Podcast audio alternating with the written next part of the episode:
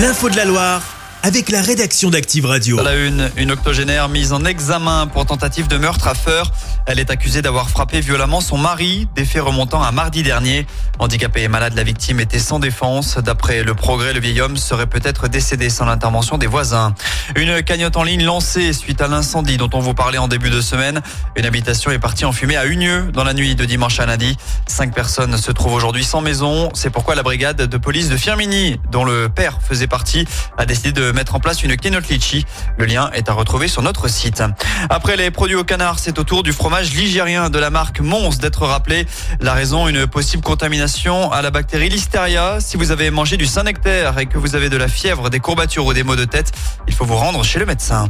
Laurent Vauquier veut interdire les grèves dans les transports pendant les vacances scolaires. C'est en tout cas la proposition du président de région. Il souhaite s'inspirer du modèle italien. L'annonce intervient alors que les contrôleurs ont débuté leur mouvement de contestation hier soir. La moitié des TGV est annulée jusqu'à lundi. Le trafic des TER est également perturbé. La mauvaise nouvelle avec les vacances qui débutent ce soir, c'est que ce sera également délicat sur les routes tout ce week-end. Bison futé hisse le drapeau rouge pour la journée de demain dans le sens des départs vers les Alpes. Ce sera orange côté retour. Toutes les prévisions concernant le trafic sont à retrouver sur activeradio.com. On poursuit avec de la culture. La librairie De Citre va débarquer à Saint-Etienne. L'enseigne va s'installer à Centre 2, à la place laissée vacante par le magasin H&M qui a fermé en décembre dernier.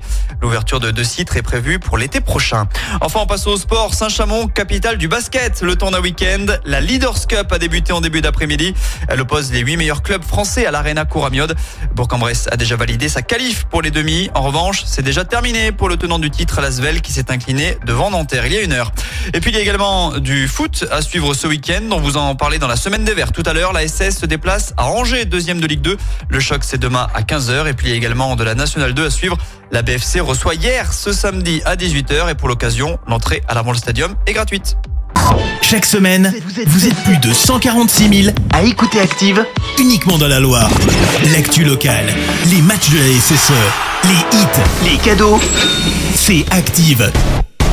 Source Médiamétrie, IR local, habitude d'écoute en audience semaine dans la Loire des 13 ans et plus, de septembre 2021 à juin 2023.